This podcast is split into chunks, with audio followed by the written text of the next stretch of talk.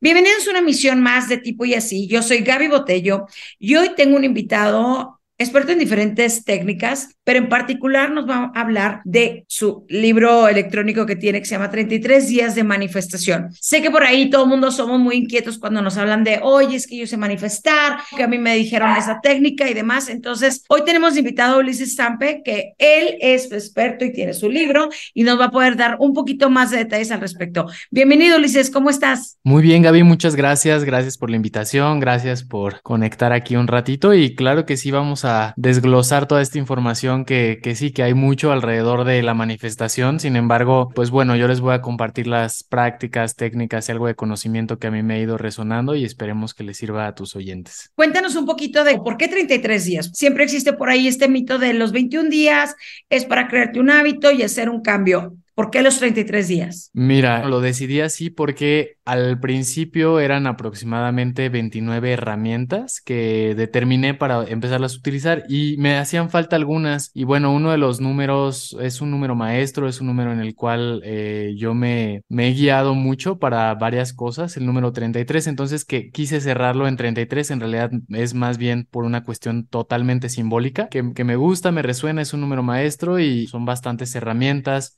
son justamente 33 herramientas que se hacen durante 33 días y cada día pues son tres actividades, ¿no? Y, y es, es ya también pasando la línea de estos 21 días para hacer ese hábito, ¿no? Cuéntame un poquito de cómo es este libro, por lo que estoy escuchando también es muy práctico. ¿A cómo puede empezar alguien o cómo puede tener primero alguien la claridad de decir, esto quiero manifestar? Perfecto. Justamente este libro fue diseñado para llevar un proceso de manifestación. Se cree muchísimas veces que la manifestación es un tema que únicamente se hace a través del pensamiento o a través de sentir algo y asumirlo y, y hay, hay varias cosas que, bueno, al menos lo he escuchado como una constante y en realidad es, un, es algo más integral. Entonces, este proceso tal cual eh, implica una, el compromiso, el trabajo. Para este libro está diseñado para todas las personas que realmente quieran trabajar, observarse, observar de manera interna muchas cosas, porque básicamente los procesos de manifestación no se trata tampoco de ir añadiendo un montón de conocimiento y herramientas,